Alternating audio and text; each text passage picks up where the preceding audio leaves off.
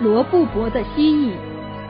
罗布泊有永远探究不完的秘密，神秘失踪的日本探险队究竟魂去何方？恐怖蜥蜴又是如何惊人登场？这条古代丝绸之路漫天的狂沙之中，掩埋了什么骇人听闻的恐怖秘密？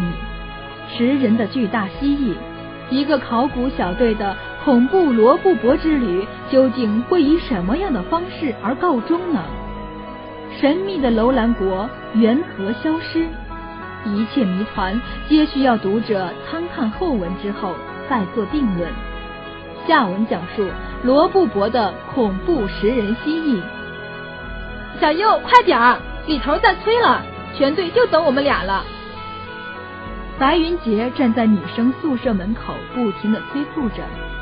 好了好了，马上，我把相机放在背包里。王小优手忙脚乱的收拾着行李，还得抽空应答。李头也真是的，一个小时前才通知小优他们几个在读研究生的，立刻准备行李出发去罗布泊考察，搞得现在他们手忙脚乱的。至于白云杰、王小优，都是考古专业的学生，自从跟了李头，仿佛就成了人民军队的子弟兵。一旦接到行军的命令，立刻开播。只是人家是为人民服务，而他们呢，是为里头服务。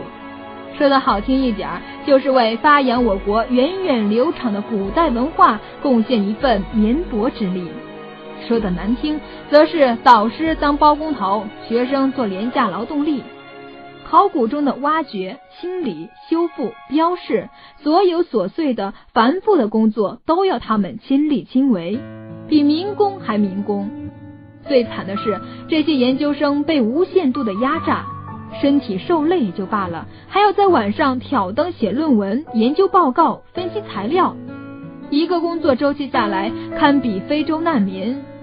小优在心里嘀咕着。行李收拾妥当，被云杰拉着飞的似的往校北口奔去。一到门口，就看见一辆深绿色的破旧不堪的吉普车停在那儿，李头正在车外不停的转悠着，张望着。一见他俩出现，立刻打开车门：“快快上车，时间紧迫，现在是下午四点五十分了，争取明晚之前到达目的地。”两人也不多说废话，直接把笨重的行李扔在了后座，爬上了座位。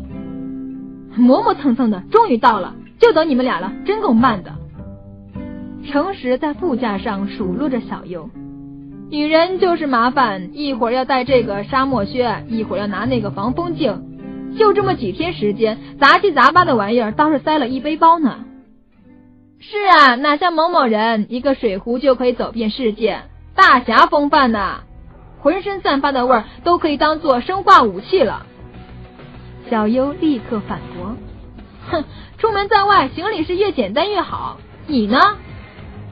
不等诚实说完，李头打断了他们的互掐：“你俩消停会儿吧，趁着还在行车的途中，有时间拌嘴，不如睡个葫芦觉。到了目的地，可是要立刻开始工作了。”哼，好男不和女斗，睡觉了。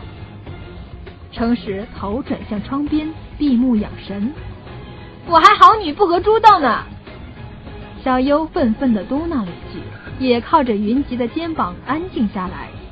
车内只剩李头一个人在细细的嘱咐着关于这次考察的相关事项。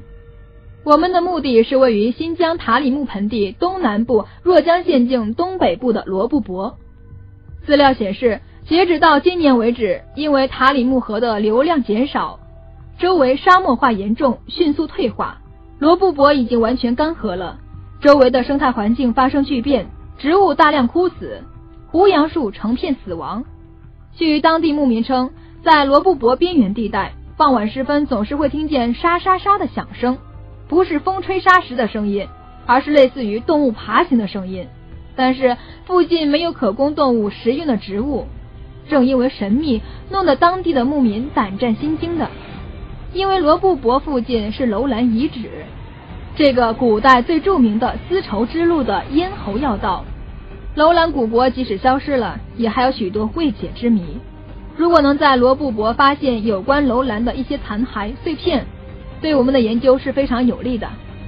大致情况就是这样。到了目的地之后，小优和云杰负责整理装备，诚实、云涛和我则去附近的牧民家了解一下详细情况。以前也到过沙漠地区，有了经验，相信大家能够顺利的完成这次考察。云杰、云涛点头示意，车上恢复了一贯的宁静，除了老吉普车的各个零部件的交响曲，车内是一派祥和。由云涛、程实、老李三人轮流开车，终于在第二天的傍晚时分到达了罗布泊附近的一个牧民家。几十分钟的整顿后，五人一行开始正式向罗布泊进发。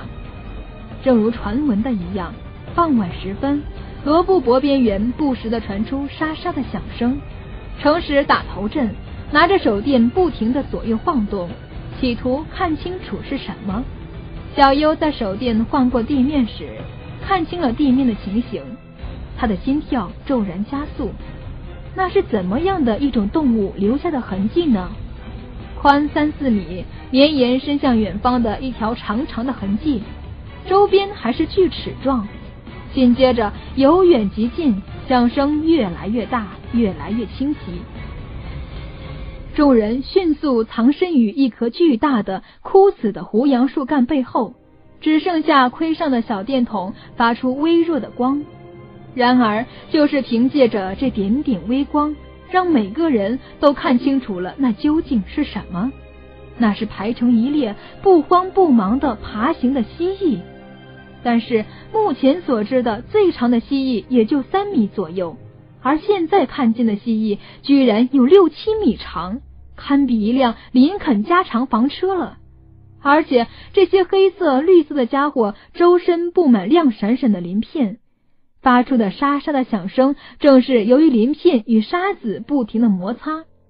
更加吓人的是，几乎每一只蜥蜴的嘴上都咬着一截人类的躯体，不是手就是脚，或者是胸腔、头。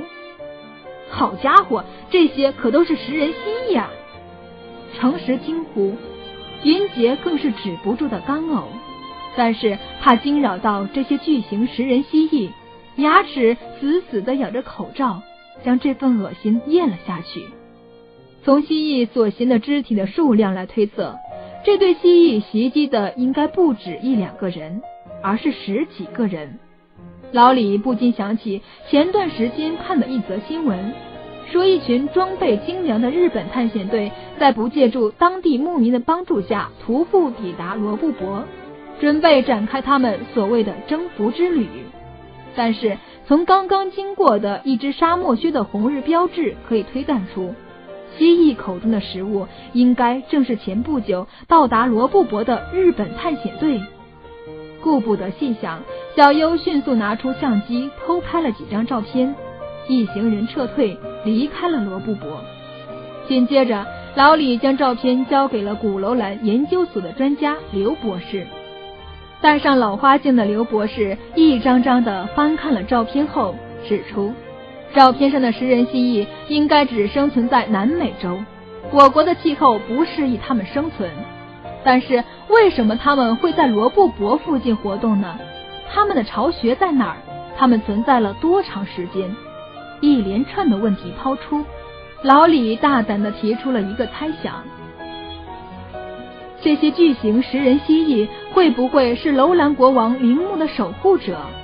目前楼兰王族的墓没有一个是见得天日的，会不会是由于这些守护者将盗墓或者打扰了陵墓主人的入侵者给消灭了？这些问题都需要靠强大的金钱、人力、装备的支撑才得以解决。目前大家只能束手无策。同行的云杰受到惊吓，而诚实则因为亲眼目睹了巨型食人蜥蜴，兴奋的整晚睡不着觉。白天精神就萎靡了。一个队伍当中，两个人的状况不适合再继续考察。老李只得暂时停止深入罗布泊考察，罗布泊的食人蜥蜴仍然是一个未解之谜。